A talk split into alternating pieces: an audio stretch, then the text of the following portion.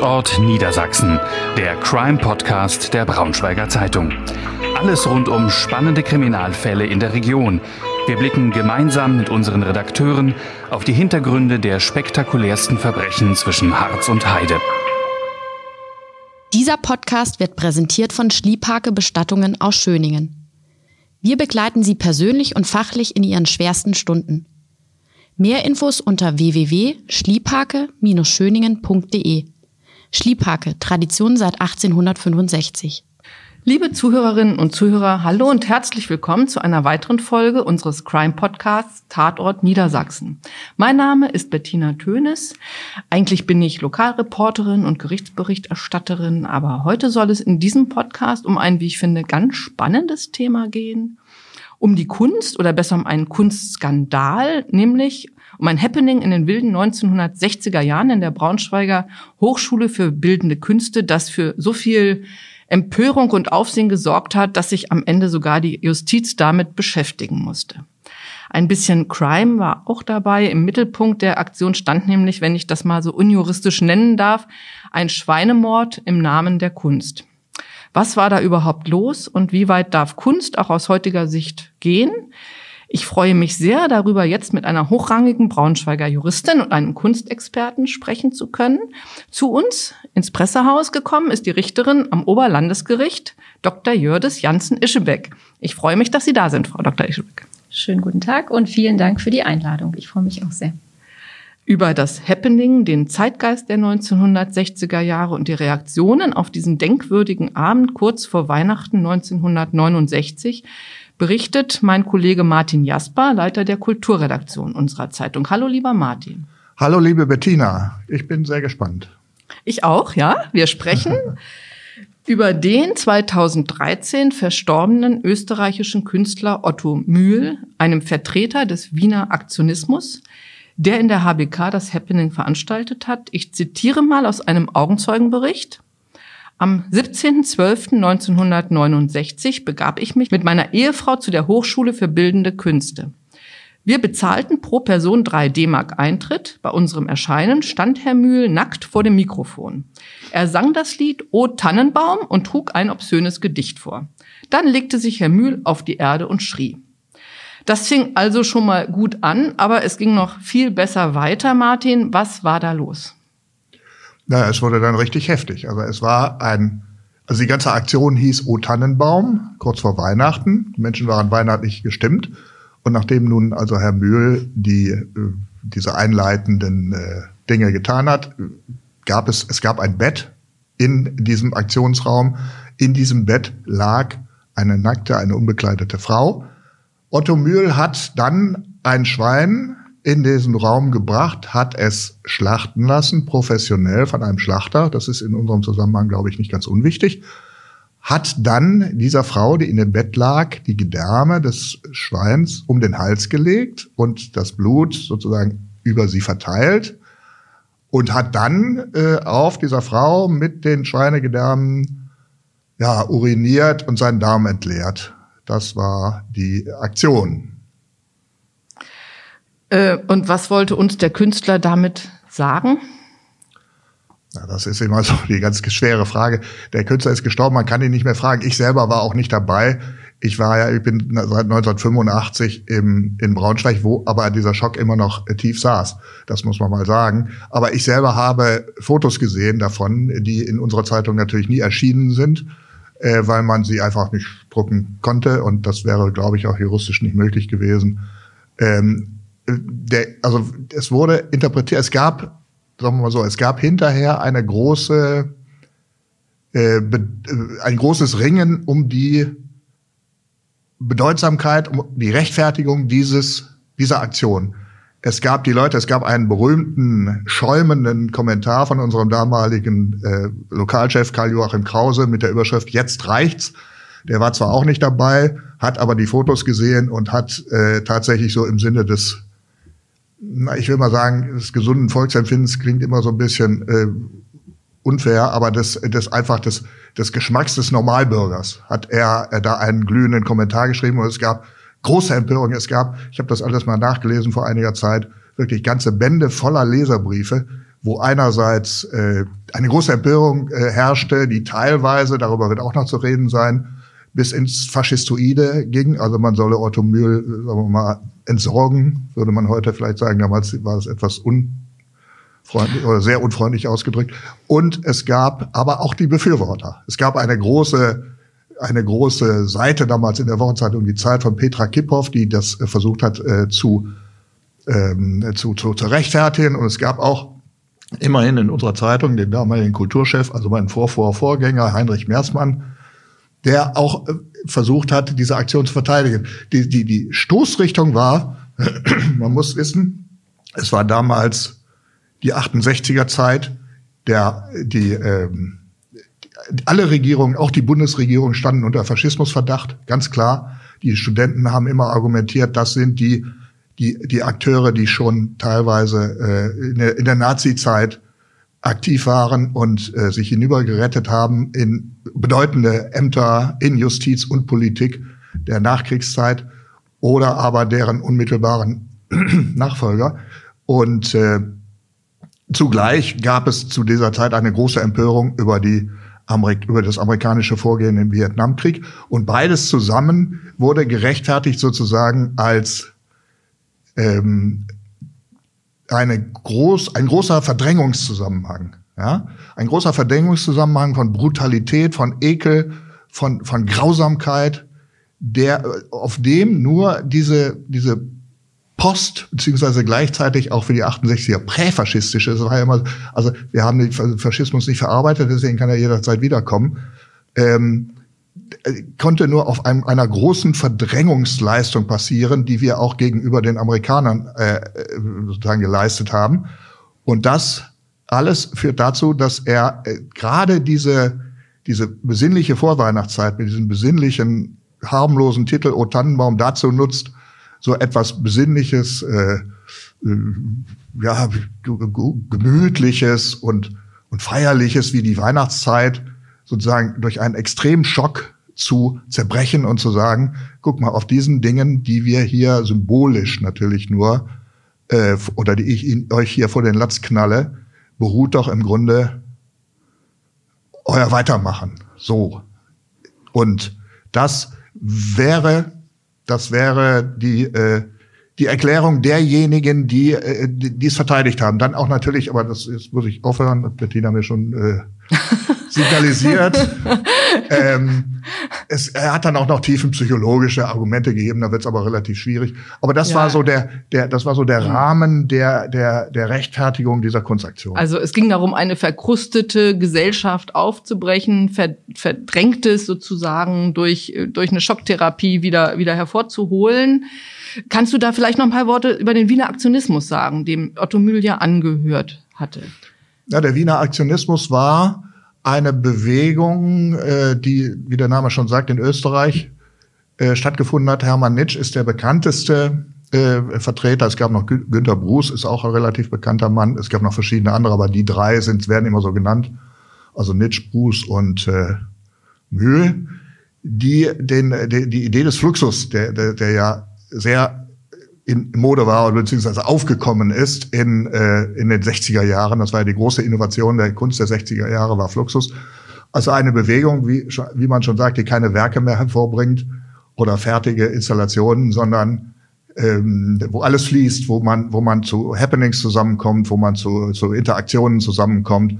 Äh, der prominenteste Vertreter ist sicherlich Josef Beuys die Wiener haben das, haben das e-, extremer geschaffen, haben äh, das tatsächlich mit Körpersäften gemacht, haben sich mit Blut übergossen. Es gab jetzt noch von Nitsch ganz aktuell in Bayreuth eine, eine Inszenierung, wo er sozusagen tonnenweise Blut über, über die Bühnenrampe ge, gekippt hat und haben äh, so mit Blut und anderen Körpersäften, wenn man so will, schwarze Messen gefeiert. Mhm. Das ist so grob gesagt der Wiener Aktionismus. In Braunschweig äh, haben ja Zuschauer dann schon den Saal noch während der Aktion verlassen.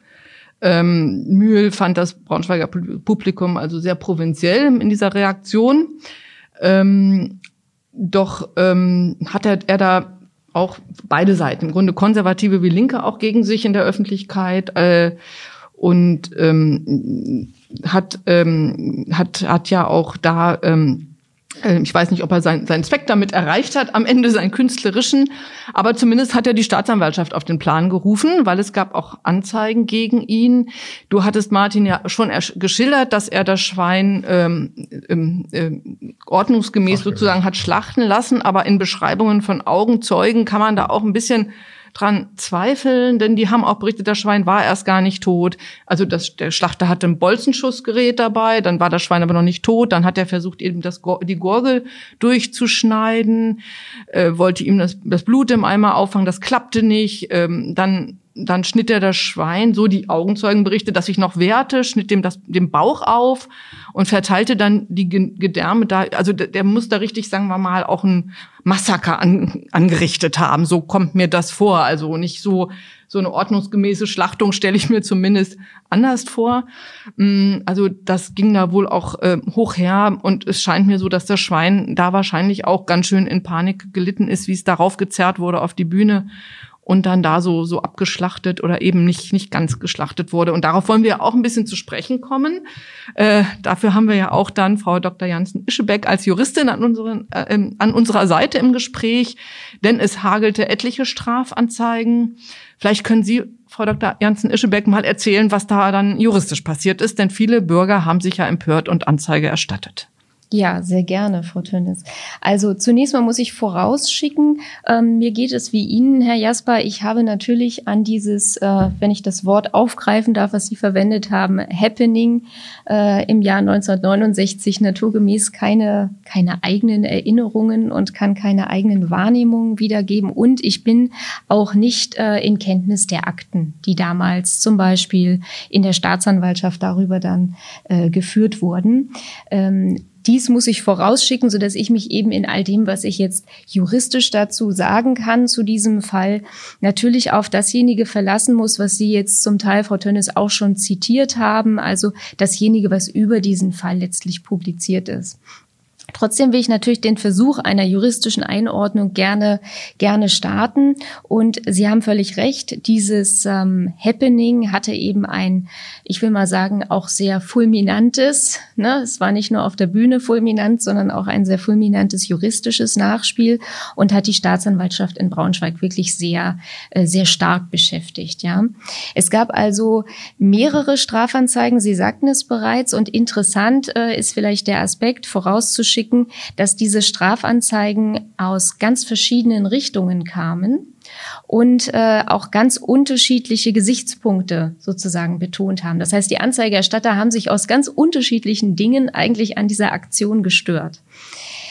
Wenn man jetzt diesen äh, Einstellungsbescheid sich mal äh, sozusagen anschaut, beziehungsweise dasjenige, was darüber äh, bekannt ist aus der öffentlichen Debatte, dann muss man sagen, dass zunächst das Ganze natürlich unter dem Gesichtspunkt öffentliches Ärgernis ja, Erregung eines öffentlichen Ärgernisses betrachtet wurde. Also viele Anzeigenerstatter, Privatpersonen haben sich eben daran gestört.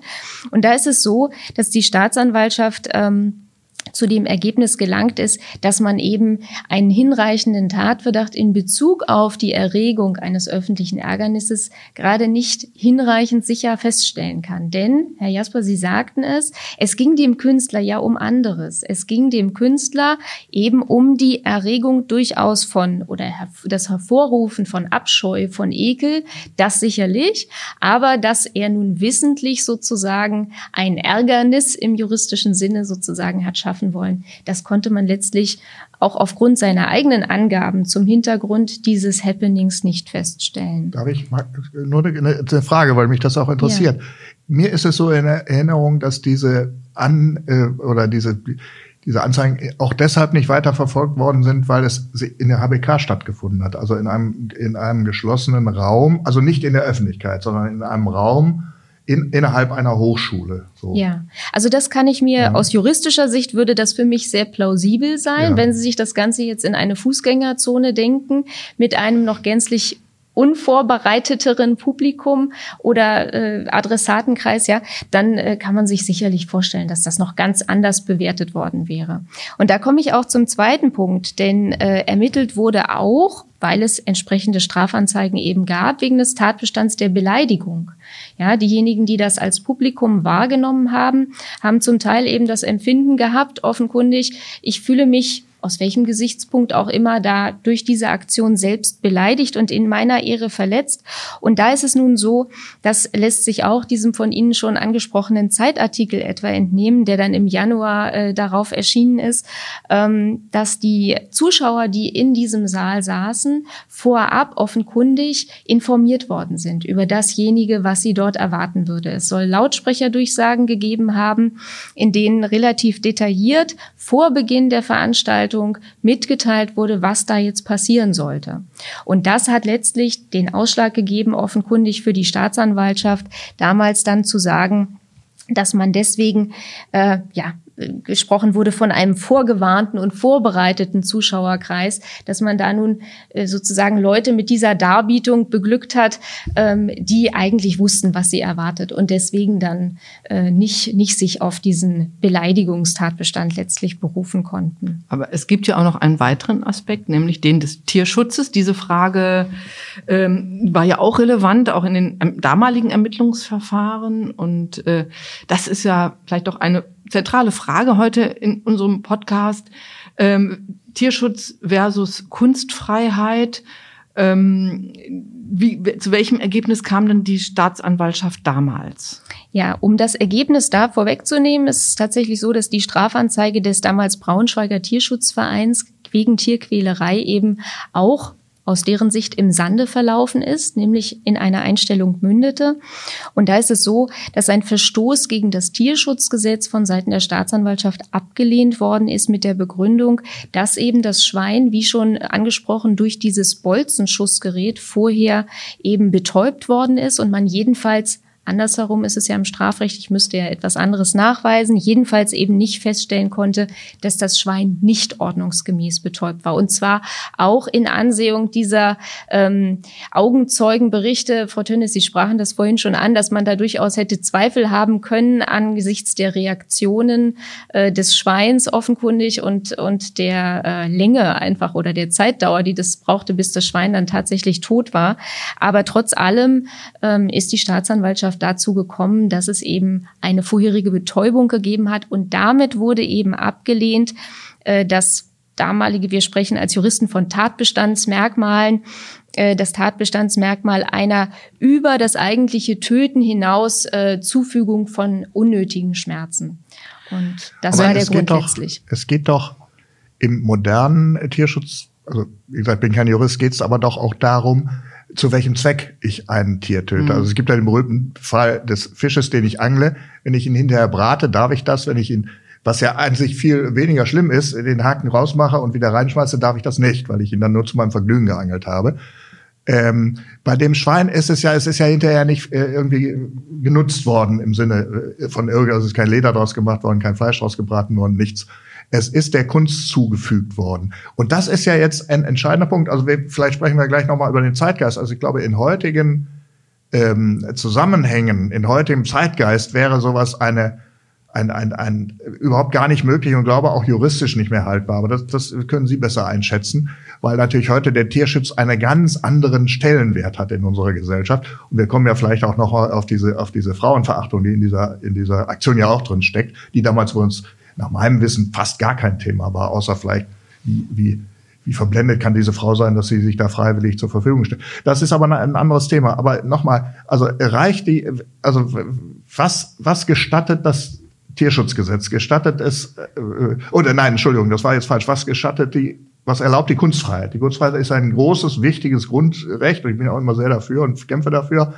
Aber ist es, ist es ein, ein sinnvoller Zweck, eines Schwein, ein Schwein zu schlachten, um es sozusagen der Kunst zuzuführen. Denn das wird ja nicht genutzt. Also das ist ja so, juristisch müsste man das ja abwägen. Ja. Und da ist es weniger wichtig mit Bolzenschuss oder ohne, sondern es wird einfach getötet.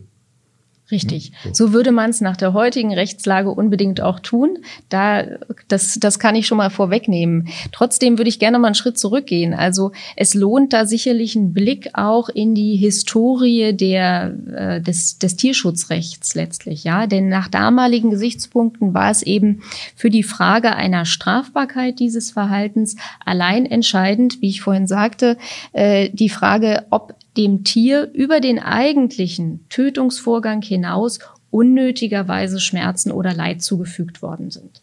So, und das konnte man eben, und deswegen spielte das Bolzenschussgerät da eben doch eine wesentliche Rolle, aufgrund dieser, dieser konkreten Umstände damals nicht feststellen. Ja, Wäre, damals. Damals. Sie kommen drauf. Okay, Aber ich komme drauf. Lassen Sie mich kurz. Also, wie gesagt, auch hier, ich bin keine Rest, Rechtshistorikerin, aber ich habe mich natürlich in Vorbereitung unseres Gesprächs auch so ein bisschen übrigens äh, mit, mit zunehmendem und wachsendem Interesse äh, mit dieser Thematik beschäftigt. Und es ist natürlich tatsächlich eine wirklich, äh, man kann sagen, fulminante Entwicklung im Tierschutzrecht zu verzeichnen über die letzten, sagen wir, 100 Jahre. Aber wie gesagt, um das Ganze zu verstehen, ist es schon wichtig, da auch einen Blick zurückzuwerfen anzuwenden. Also ähm, Tierschutz gibt's ja schon sehr lange. Ne? Tierschutz war interessanterweise ganz früher, im, noch im 19. Jahrhundert, eher etwas vom Menschen her gedachtes. Tierschutzvorschriften hatten damals den, den Sinn, unser menschliches Empfinden in der Wahrnehmung solcher, solcher gegen Tiere gerichteten Aktionen nicht zu stören. Ja, das war eigentlich das inhärente Interesse. Und das hat sich eigentlich erst in der Zeit des Nationalsozialismus geändert. Da gab es nämlich das erste Reichstierschutzgesetz 1933 verabschiedet. Und das hat eigentlich zum ersten Mal das Tier als Wesen in den, in den Fokus genommen und hat dann äh, das Tierschutzrecht sozusagen aus diesem Gesichtspunkt entwickelt, wobei auch da, das äh, vielleicht nur am Rande, ähm, das durchaus ein zweischneidiges Schwert war und man in vielen Veröffentlichungen durchaus auch den, den äh, nationalsozialistischen, diese nationalsozialistische Rassenideologie in diesen Gesetzen verwirklicht findet, wenn man etwa an das Schächten denkt und die damit dann verbundene Verfolgung der Juden, äh, hatte das durchaus auch einen eigenen Gehalt. Aber man könnte Aber, wenn ich sie nochmal, weil ja. ich das auch sehr spannend finde. Man könnte ja jetzt in einem Furor von Interpretationswahn ja auch sagen, also in dem Zusammenhang, was ich gerade gesagt habe, mit dem, mit der nicht aufgearbeiteten Gräueln der Nazizeit, was ja 1969 tatsächlich ja noch in Teilen so war, ähm, dass das natürlich wieder ein Interpretationsansatz wäre, der das schlüssig machen würde. Also er, er, er sozusagen, also er Mühl radikalisiert ein Gesetz, das sozusagen die Nazis äh, eingeführt haben. Ich wusste das bisher nicht, aber es wäre ja, wenn man es wollte, könnte man das ja in Beziehung setzen. Ich weiß nicht, ob Otto Mühl das wusste, ich glaube es nicht, aber es ist ein interessanter Aspekt, das ist ausgerechnet 33, aber diese Erklärung mit dem, mit dem Absetzung zum jüdischen Schächten, das äh, ist natürlich die näherliegende. Also das heißt, der Tierschutz nicht. wurde ja dann auch instrumentalisiert im für die Ideologie. Um, so wird um es jedenfalls Juden äh, weiter zu diskriminieren äh, und das Schächten und ihre Kultur zu diskriminieren. Richtig, so wird es vielfach jedenfalls auch heute bewertet im Rückblick jedenfalls mhm. diese diese Gesetzesnovelle damals. Und dann muss man sagen, hat eigentlich im Laufe der Zeit das äh, Tierschutzgesetz erst 1972 eine nochmalige größere Novelle erfahren und da äh, ist eigentlich etabliert worden dieser ethisch motivierte Tierschutz, wie wir ihn heute kennen, wie wir ihn äh, heute in Anerkennung sozusagen der Verantwortung, unserer menschlichen Verantwortung für das Tier als Lebewesen kennen. Und äh, da sind insbesondere dann auch so moderne Formen der Tierhaltung, auch der Massentierhaltung natürlich dann äh, in den Blick genommen worden.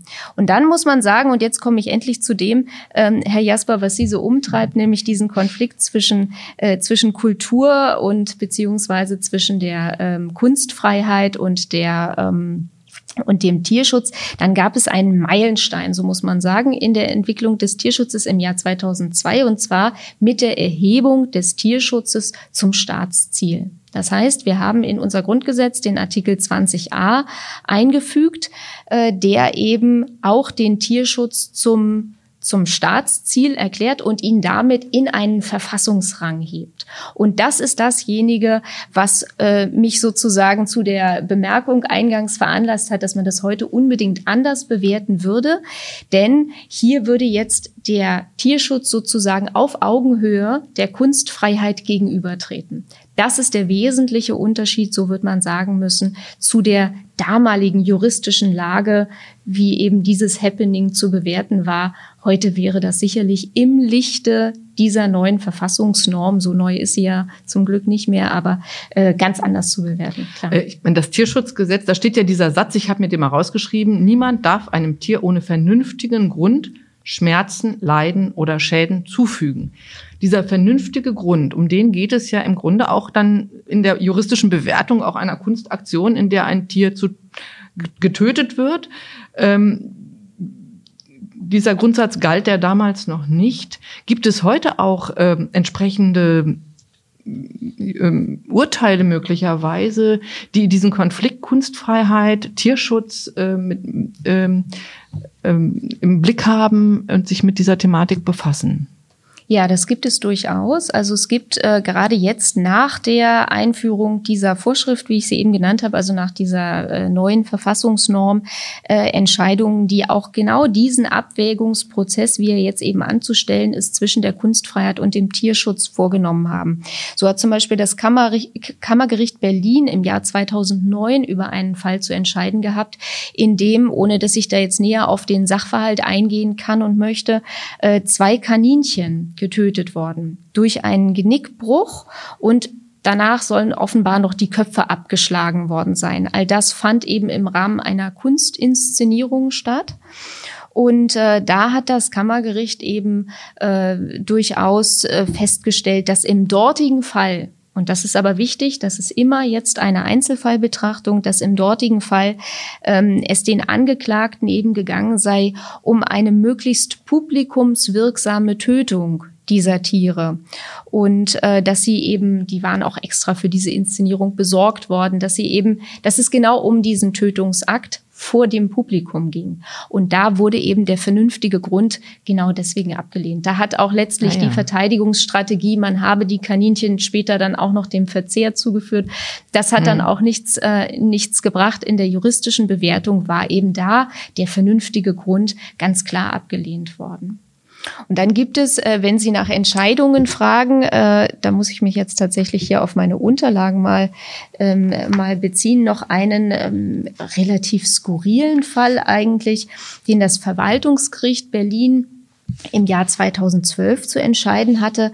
Und da ist es so, dass tatsächlich ähm, eine Künstlerin ein äh, Projekt beziehungsweise eine Kunstinszenierung, die sie vorhatte, äh, der der Veterinärbehörde vorgetragen hat, dem Veterinäramt und nur vorsorglich sozusagen mitteilen wollte, was sie da vorhat. Ähm, und im Rahmen dieser Kunstinszenierung sollten eben zwei äh, Hundewelpen mit Kabelbindern, meine ich, waren es, stranguliert werden. Das Ganze sollte eben da eingebaut sein in eine Art Meditation.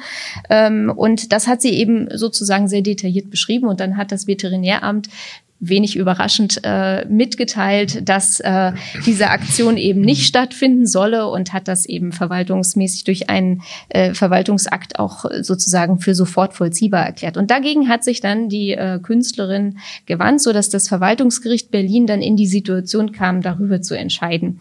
Und da fand genau das statt, was wir jetzt nach geltender Rechtslage eben immer hätten in so einem Fall, wir müssen abwägen, so sagen wir Juristen, wir müssen abwägen zwischen zwei jetzt gleichrangigen Schutzgütern und da tritt jetzt eben der, der Tierschutz auf Augenhöhe der Kunstfreiheit gegenüber und deswegen kann es in solchen Fällen keine pauschale Antwort geben. Ich kann Ihnen nicht sagen, Kunst kann nie ein vernünftiger Grund sein, ein Tier eben äh, im Sinne der Inszenierung zu töten.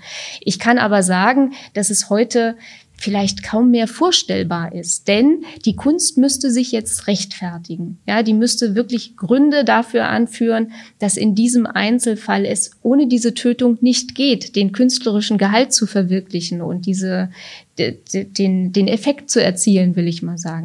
Aber und das im, ist eben schwer vorstellbar. Im Umkehrschluss, was sind denn vernünftige Gründe? Vernünftige Gründe können wir uns vielerlei vorstellen. Stellen Sie sich vor, es wird auf der Straße ein Kind von einem Kampfhund angefallen. Keiner von uns hätte vermutlich Zweifel daran, dass es auch wenn nötig, äh, eben in diesem Fall ein vernünftiger also Grund als Gefahrenabwehr. Tier, als Gefahrenabwehr, Mhm. natürlich. All das ist immer ein Rechtfertigungsgrund, wie wir Juristen sagen. Also der vernünftige Grund muss immer eine oder stellt immer eine Rechtfertigung für die, äh, für die Tötung zum Beispiel des Tiers dar, in der krassesten Form natürlich. Ne? Und äh, vorstellen kann man sich auch als vernünftigen Grund vom Tier her gedacht, zum Beispiel Erkrankungen des Tiers. Auch da ist es so, ne? wenn, wenn der Tierarzt entscheidet, aufgrund schwerer Erkrankung ist das Tier einzuschläfern, ist das selbstverständlich genauso erstmal eine tatbestandsmäßige Tötung eines Wirbeltiers.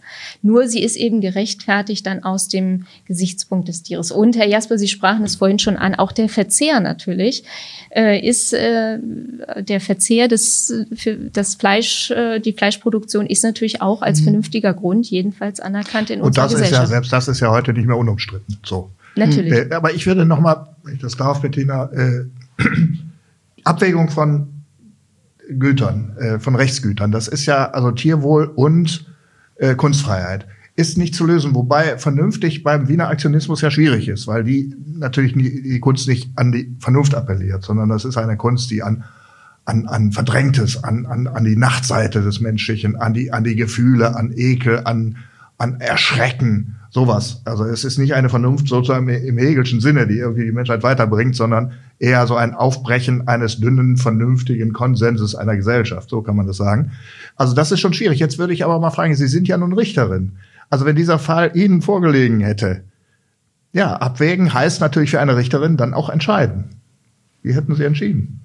Also ich muss ganz ehrlich sagen, da fragen Sie mich jetzt natürlich nach meiner wirklich persönlichen Haltung und die, das habe ich vorhin schon versucht anzudeuten, geht einfach dahin, dass ich mich in dieser Situation nochmal, ich bewerte es aber unter jetziger Rechtslage natürlich, ähm, fragen würde, ob es andere zum Beispiel darstellerische Mittel gegeben hätte. Dasjenige, was Mühl hat, äh, kritisieren wollen und äh, sozusagen darstellen wollen, ob es andere Mittel gegeben hätte, das aufzuzeigen. Man hätte sich vorstellen können, ich sage jetzt mal ganz, äh, ganz spontan, mit Kunstblut zu agieren. Oder hätte Andere- sich Schweinedärme vielleicht aus dem Schlachthof holen können. Beispielsweise, ja. Aber also, da könnte man ja auch sagen, das ist wieder ein Eingriff in die Kunstfreiheit, die ja auch hoch zu, auch hoch zu schätzen ist. Da würde mich mal interessieren, Martin, was würdest du denn als ähm, als äh, Kulturredakteur ähm, äh, ähm, äh, dazu sagen, ähm, ähm, wo, wie würdest du denn entscheiden? Also wie hoch in dieser Abwägung, auch vor dem, in, vor dem Hintergrund dieses Zeitgeistes? Ja, das ist auch wieder eine Frage äh, jetzt und damals. Ne? Also ja ich gut, meine, das ich ist, war- muss man natürlich sehen. Also ich worüber reden wir? Über damals, welche Zeit? obwohl ja. ich da weiß, Mhm. dass ich, ich bin im Bergischen Land aufgewachsen und wir haben im Kunstunterricht in den 70er Jahren dieses äh, diskutiert und auch sehr heftig und wie das damals so war, sehr kontrovers. Ich war damals eher auf der Mühlseite, muss ich leider zu meiner Schande gestehen. Eh, Heute nicht mehr. Also heute Ah, ja. würde, würde ich Mhm. das, würde ich das komplett ablehnen. Ich glaube, das ist wirklich, da sieht man, wie sehr zeitbedingt. Also es ist eine unglaubliche äh, äh, Erniedrigung des Tieres, vor allem aber eben, wie gesagt, da können wir ja auch nochmal drauf kommen, dieser Frau, was damals meines Wissens kaum äh, thematisiert worden ist. Und da, damit ein, äh, auf den reinen Schockeffekt zu setzen, ist mir zu, wär- wäre mir zu wenig. Ja? Also man kann, man kann, man kann sicherlich äh, das alles kritisieren, die, die, die Verdrängung der, des Nationalsozialismus. Man kann äh, sicherlich auch das amerikanische Engagement in Vietnam äh, auch auch mit, mit heftigen Bildern und heftigen Aktionen, aber dazu so etwas zu machen und vor allem auch äh, die Menschen einfach nur zu, zu ja, ich hätte fast gesagt, also die, die Betrachter zu traumatisieren, äh, wäre, wäre mir also zu, zu- zu viel des Ekels und des, des, äh, der, der, der, der Erniedrigung für zu wenig an, an, an, an humanitären Ja, aber wie, wie, ich So. mein, Ja, wie, wie, ja das, Frage, wie, ja, ja, ja, ja, ich wollte die nur noch mal weiter.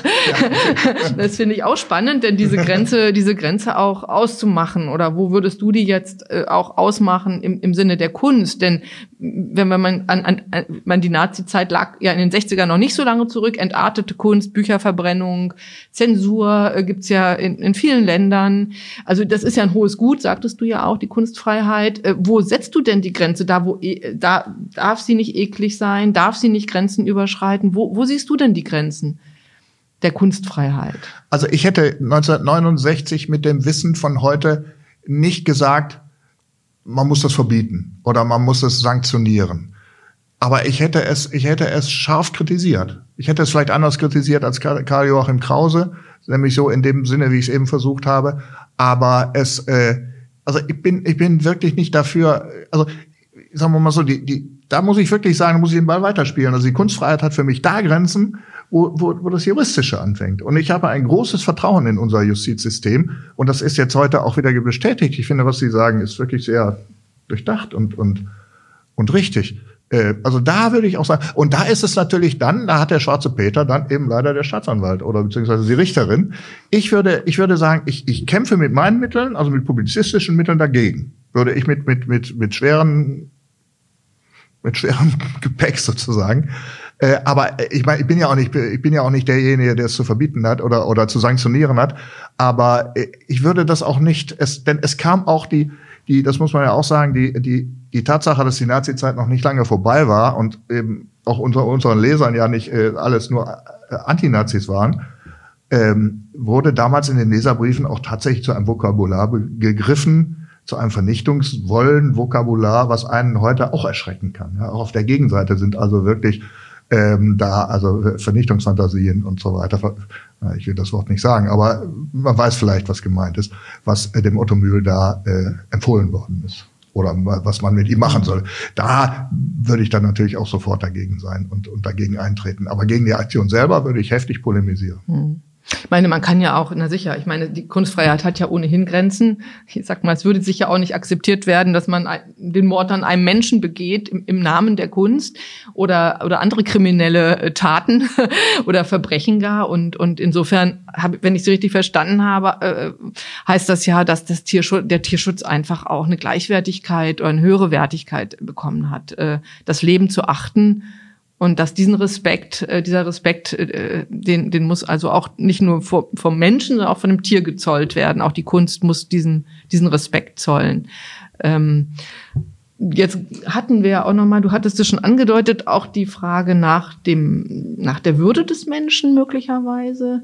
Denn diese Frau äh, wurde ja auch erniedrigt, äh, es wurde auf sie uriniert, äh, Gedärme verteilt. Herr Mühl hat ja auch ja, noch. Erklärt Bitte? Die Därme entleert. Der, die Därme entleert. Also ähm, würdeloser geht es ja praktisch dann auch gar nicht mehr äh, oder kaum. Ähm, hat das auch eine juristische Dimension möglicherweise aus heutiger Sicht oder vielleicht auch aus damaliger Sicht? Mit Sicherheit hat es das. Die ist äh, sicherlich diese Dimension äh, mindestens so schwierig zu beantworten wie diejenige, wie der Konflikt zwischen Kunstfreiheit und Tierschutz, wie wir ihn jetzt eben besprochen haben. Äh, dazu muss man vielleicht vorab Folgendes sagen. Äh, aus juristischer Sicht ist natürlich für die Bewertung dieser Fragen, die Frau Tönnies jetzt ansprechen, ähm, ganz entscheidend auch wieder hier die, die Umstände des konkreten Einzelfalls. Ich gehe also im Moment, anderes weiß ich jedenfalls nicht, davon aus, dass die äh, Frau, die sich damals für diese Darbietung zur Verfügung gestellt hat, das natürlich ähm, für sich selbst aufgrund eines freien Willens und äh, in einem freien Entschluss so entschieden hat. Das heißt. Davon gehe ich auch aus. Das ja, ist, was anderes wissen wir anders. jedenfalls Nein. nicht, genau. Ähm, insofern, das spielt natürlich für, für uns Juristen eine wesentliche Rolle, ja, dass sie also nach meinem äh, Kenntnisstand oder wie gesagt, davon gehe ich aus, äh, nicht nur äh, sich entschlossen hat, bei dieser Darbietung dabei zu sein, sondern dass sie idealerweise natürlich natürlich auch gewusst hat, was sie dort erwartet. Genau wie das Publikum eben ja auch vorgewarnt worden ist über dasjenige, was da passiert. Und dann muss man sagen, ist es natürlich letztlich auch äh, Ausfluss der, der Menschenwürde und der Handlungsfreiheit, wie sie durch das Grundgesetz geschützt ist, sich auch so einer Darbietung zur Verfügung zu stellen. Also äh, das ist die eine Dimension. Anders, ganz anders wäre es aus juristischer Sicht natürlich zu bewerten, wenn wir diese Prämisse verneinen müssten. Wenn wir also sagen müssten, dass sie entweder in Unkenntnis oder noch viel schlimmer nicht freien Willens dort mitgewirkt hat. Dann ist das aber gar nichts, was aus meiner Sicht Kunst spezifisch ist, sondern dann ist es, wie jeder letztlich äh, leider gelegentlich auftretende Missbrauch ähm, in jedem anderen gesellschaftlichen Kontext auch zu bewerten. Dann hat das nichts, für mich jedenfalls nichts Kunstspezifisches, dann müssten wir da auch nicht danach fragen, wie jetzt die Wertigkeit der Kunstfreiheit dem gegenübersteht, sondern dann ist es schlicht ein strafbar, strafbares möglicherweise Verhalten, was dann nach normalen strafrechtlichen Kategorien zu bewerten wäre. Ich hätte da, wenn ich darf, noch zwei Nachfragen. Die eine ist, es ist ja die eine Sache, sich bereit zu erklären und die andere Sache, es dann wirklich über sich ergehen zu lassen.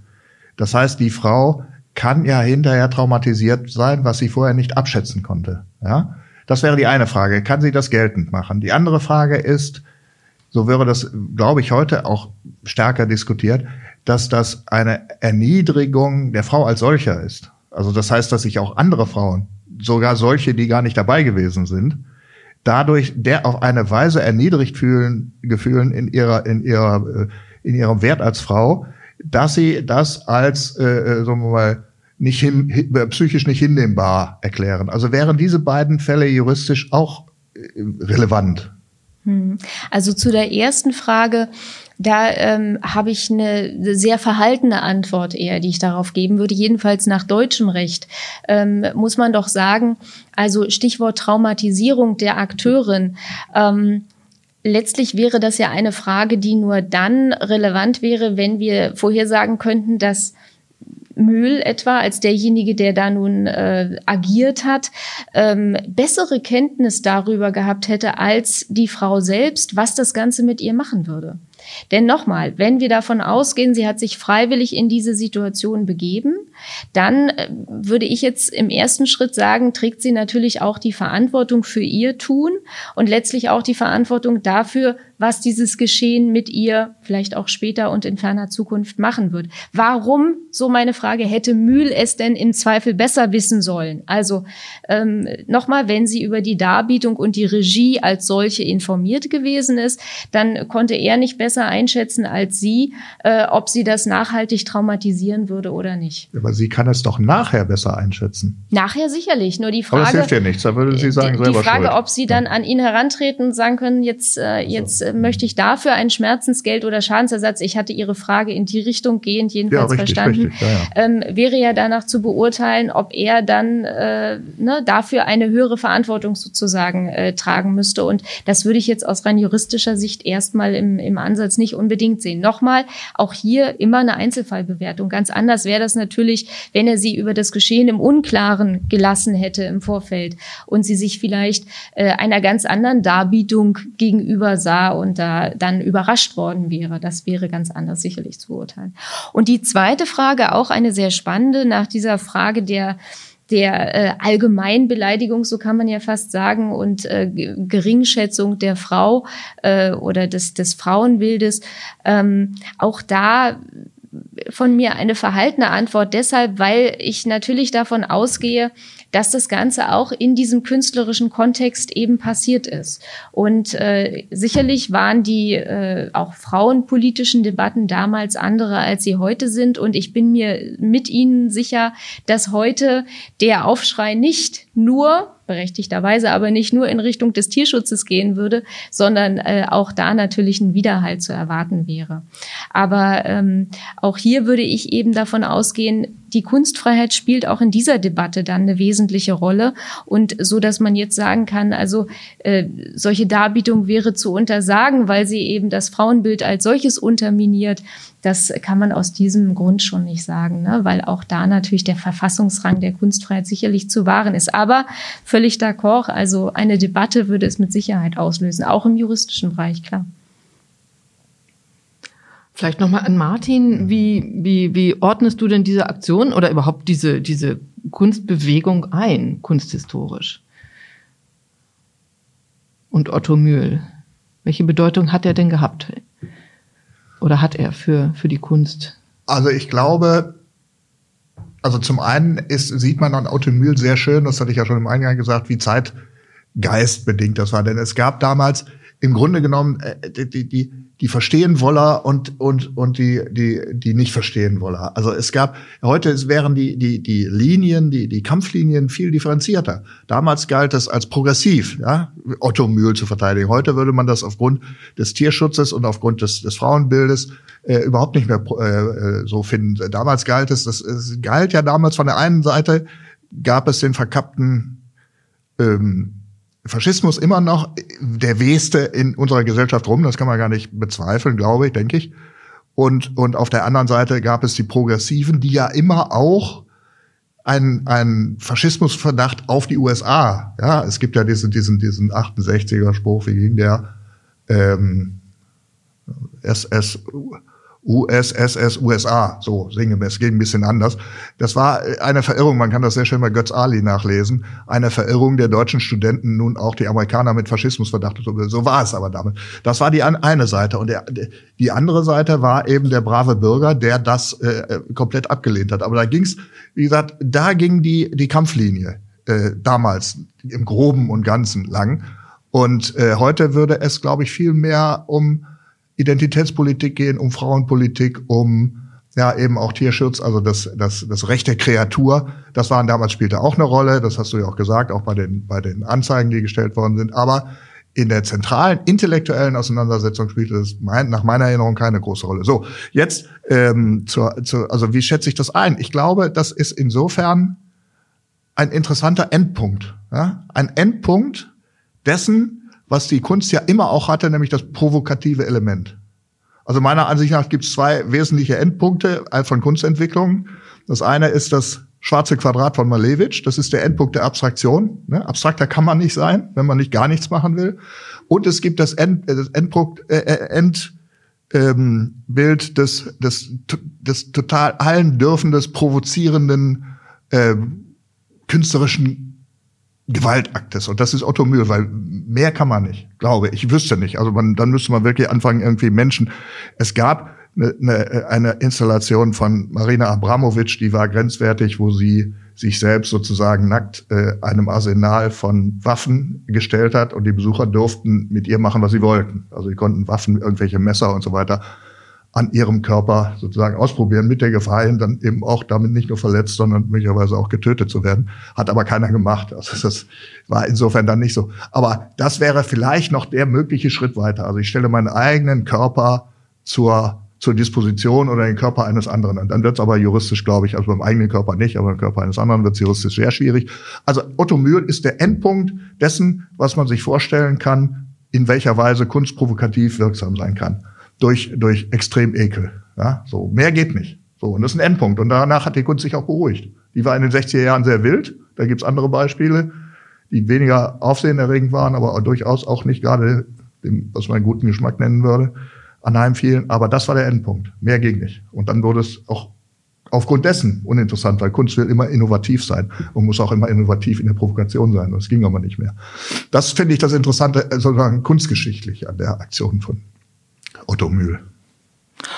Und äh, die Person Otto Mühl selber hat dann der doch noch, äh, ist ja doch noch mit dem Strafgesetzbuch in ja. Konflikt geraten. Wie ist es denn mit dem Menschen Otto Mühl oder auch Künstler weitergegangen? Also als Künstler war er, glaube ich, nicht mehr so aktiv. Er wurde auch nicht mehr eingeladen. Also das hat schon auch, äh, also der, damals auch an der HBK, der damalige äh, Rektor Peter Vogt musste antreten beim Minister in, äh, in, in Hannover und wurde dann auch oder musste dann auch sehr bald gehen. Also man hat da schon zurückgescheut, auch der HBK Braunschweig sagt es eben schon, äh, äh, hat diese, diese Aktion sehr lange, bis in die 70er, bis in die 80er Jahre, inzwischen ist es in Vergessenheit geraten, aber wirklich geschadet. Also der ordentliche, der bürgerliche Braunschweiger wollte mit dieser, mit dieser IGIT-Anstalt, die, wo sowas möglich ist, nicht mehr zu tun haben. Das hat wirklich unheimlich lange nachgewirkt.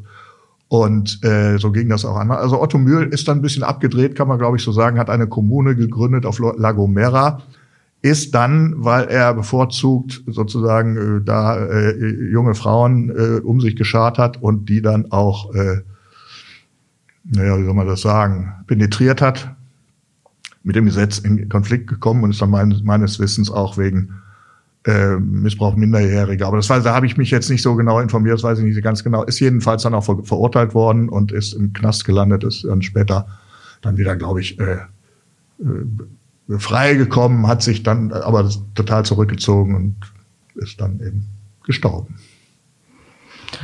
Und die Persönlichkeit von Otto Mühl, also ich glaube, also wie gesagt, ich habe ihn ja nie gekannt und ich war auch nicht dabei, aber so ein ganz angenehmer Zeitgenosse wird er nicht gewesen sein. Das, glaube ich, kann man sagen. Vielleicht noch Frau Jansen-Ischebeck, was halten Sie von der Kunstaktion? Sie haben sich jetzt ja auch etwas intensiver damit beschäftigt. Ja, das stimmt. Aber ich bin wirklich froh nach wie vor, auch nach unserem Gespräch, mich da äh, durch, durch sehr juristischen Blickwinkel mit äh, zu beschäftigen mit der Thematik. Denn tatsächlich, ähm, das äh, muss ja jetzt hier auch nicht ausschlaggebend sein. Mein persönliches Kunstempfinden sozusagen ist hier schon, sagen wir mal vorsichtig, sehr strapaziert durch diese Art der Darbietung. So kann man es vielleicht zusammenfassen, ja. Darf ich noch eine, ja. eine Frage noch? Äh, das wird ja, wird ja wahrscheinlich Juristen oder gerade auch Richter immer gefragt, aber ich frage es trotzdem mal, weil Sie gerade auch gesagt haben, arg strapaziert. Das ist ja auch noch wirklich behutsam gesagt und das wäre ja auch, Sie wären ja ein Monster, ne? ein mentales Monster, wenn es nicht so wäre. Äh, aber trotzdem noch mal die Frage, wenn Sie jetzt über diesen Fall damals oder heute zu Gericht sitzen müssen als Richterin, wie weit spielen dann persönliche Empfindungen damit rein? Kann man das komplett voneinander trennen? Ich meine, ich bewundere immer Juristen grundsätzlich sehr, weil sie das ganz weit können. Also wirklich sagen, ganz rational, vernünftig erklären, was spricht dafür, was spricht dagegen, welche Aspekte, welche Grundsätze, welche Gesetze kommen in Anwendung. Aber das eigene Empfinden, wie weit können Sie das zurückdrängen, komplett oder, oder, oder wie weit spielt es doch irgendwie, würde es reinspielen in so eine Urteilsfindung? Also tatsächlich ist es so, dass ich natürlich immer Mensch bleibe, auch in demjenigen, was ich juristisch zu entscheiden habe. In meiner Rolle als Richterin verlasse ich mich ja nicht als Menschen.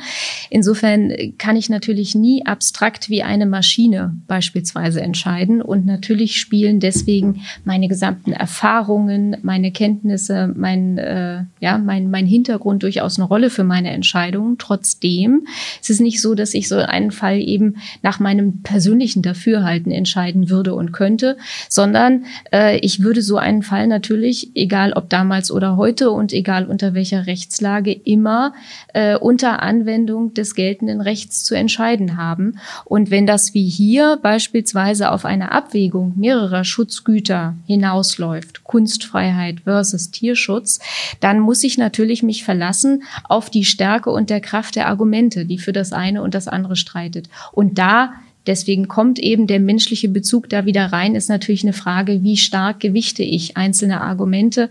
Und deswegen ist es ja auch so, und das ist aus gutem Grund so, dass in solchen Einzelfallentscheidungen dann auch unterschiedliche Entscheidungen zu, ähm, äh, zustande kommen. Ne? Weil äh, egal, ob man allein entscheidet oder im Gremium, das spricht ja auch noch, spielt ja auch noch eine Rolle, dann eben unterschiedliche Argumente anders gewichtet werden beispielsweise.